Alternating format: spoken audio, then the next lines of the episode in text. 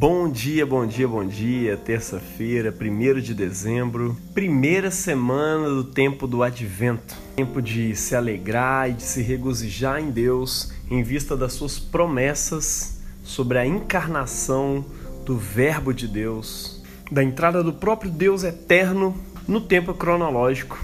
E hoje a gente medita especialmente sobre o texto profético de Isaías, capítulo 11 um texto que fala sobre o plano de Deus de tornar novas todas as coisas. Uma profecia que fala sobre uma nova criação. E é interessante que o Espírito Santo inspira o profeta Isaías a falar a respeito de coisas que ser humano nenhum jamais havia imaginado nesse mundo. Essa profecia chega a anunciar uma mudança no próprio ecossistema, no ciclo da cadeia alimentar. Ele fala que o lobo vai viver junto com o cordeiro e que um leopardo vai descansar junto com uma criança. É um texto que fala sobre uma criança apacentando leões e sobre leões comendo palha, assim como boi. Fala da criança colocando a mão na toca de uma cobra venenosa, de um lagarto venenoso, e nada acontece com ela. Sabe por quê? O motivo apresentado por Isaías é que o conhecimento do Senhor encherá a terra, assim como as águas cobrem o mar. Não é à toa que Jesus diz que a vida eterna é essa, que te conheçam a ti, o único e verdadeiro Deus, e a Jesus, o Messias, a quem enviaste. E aqui a gente tem uma chave para entender essa profecia. Essa profecia está falando a respeito da vida eterna, essa vida que a gente costuma sempre projetar ela para o futuro, a gente fala dela no nosso credo, né? Creio na vida eterna, amém. Ela está sempre lá no finalzinho, a gente sempre projeta ela para o final, mas na verdade ela é uma coisa que começa no agora. E é sobre isso que eu queria falar com você hoje.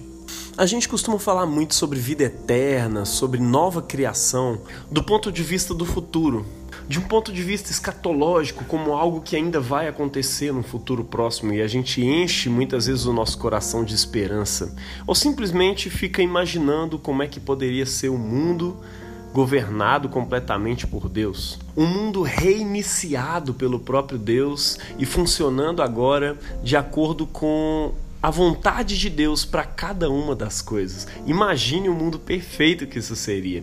Pois é, mas Jesus nos tira da zona de conforto e nos convida a pensar nesse mundo no agora.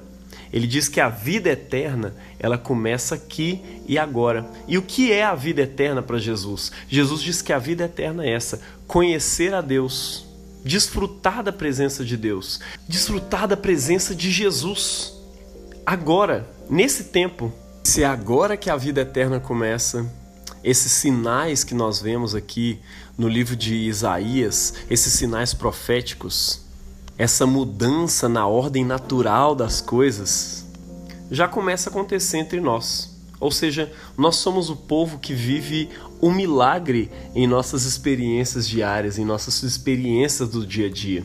A igreja primitiva, a igreja de Jesus, tão logo ele ressuscitou, ela experimentava diversos milagres realizados pelas mãos dos apóstolos. E é interessante que, se você acompanha no livro de Atos, quanto mais os apóstolos comunicavam às pessoas comuns, que não eram apóstolos, não eram pastores, não eram nada, eram pessoas comuns que ouviam a respeito da vida, que ouviam os ensinamentos, a doutrina dos apóstolos, essas pessoas começaram a realizar sinais, assim como os apóstolos realizavam.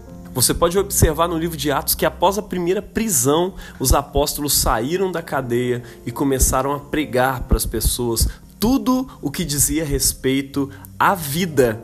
E o apóstolo Lucas faz questão de colocar a vida com um V maiúsculo, ou seja, ele estava falando dessa vida eterna que Jesus nos anuncia, ou seja, o conhecimento de Deus. E à medida que esse conhecimento de Deus ia preenchendo a igreja, sinais eram realizados pelas mãos de pessoas, não mais somente pelas mãos dos apóstolos, mas pelas mãos de toda a igreja.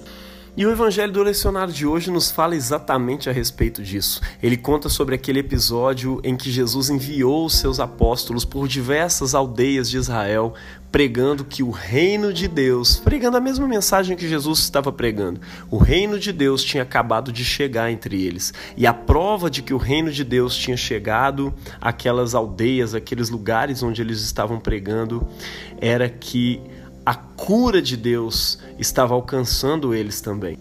Diversos sinais, diversos milagres que mostravam que a ordem desse mundo estava virando de ponta cabeça, estavam sendo realizados pelas mãos dos apóstolos. Pessoas perturbadas por espíritos malignos estavam sendo libertas.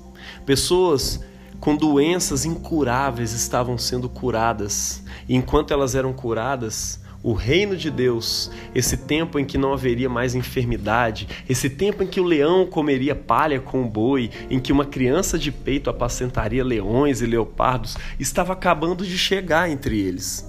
Sim, a cura e os sinais que acontecem nos dias de hoje são formas de Deus provar que o reino de Deus acabou de chegar é uma forma de Deus dar primícias de algo que ainda vai acontecer mais plenamente na segunda vinda de Jesus. Esse tempo em que a gente aguarda, onde o conhecimento de Deus, mais do que preencher a igreja, agora ele vai preencher toda a terra, assim como as águas preenchem e cobrem o mar. Sejamos eu e você nesse dia agentes de milagres de Deus pessoas através das quais os, vilumbre, os vislumbres dessa nova criação já podem ser observados no mundo. Ouse hoje oferecer sua oração às pessoas que você conhece. Ouse hoje estender as suas mãos sobre enfermidades e ordenar que elas saiam em nome de Jesus, provando o poder do nome de Jesus, que é o Rei desse reino, onde não haverá mais doença, onde não haverá mais dor, sofrimento e tristeza assim como os apóstolos de Jesus, vamos anunciar o reino de Deus, não somente com nossas palavras, mas também com nossas ações, com a nossa oração, com a nossa intrepidez, crendo que quem sustenta a nossa palavra, quem realiza os sinais, não somos nós, é o próprio Jesus. Deus abençoe você na prática dessa palavra. Em nome do Pai e do Filho e do Espírito Santo.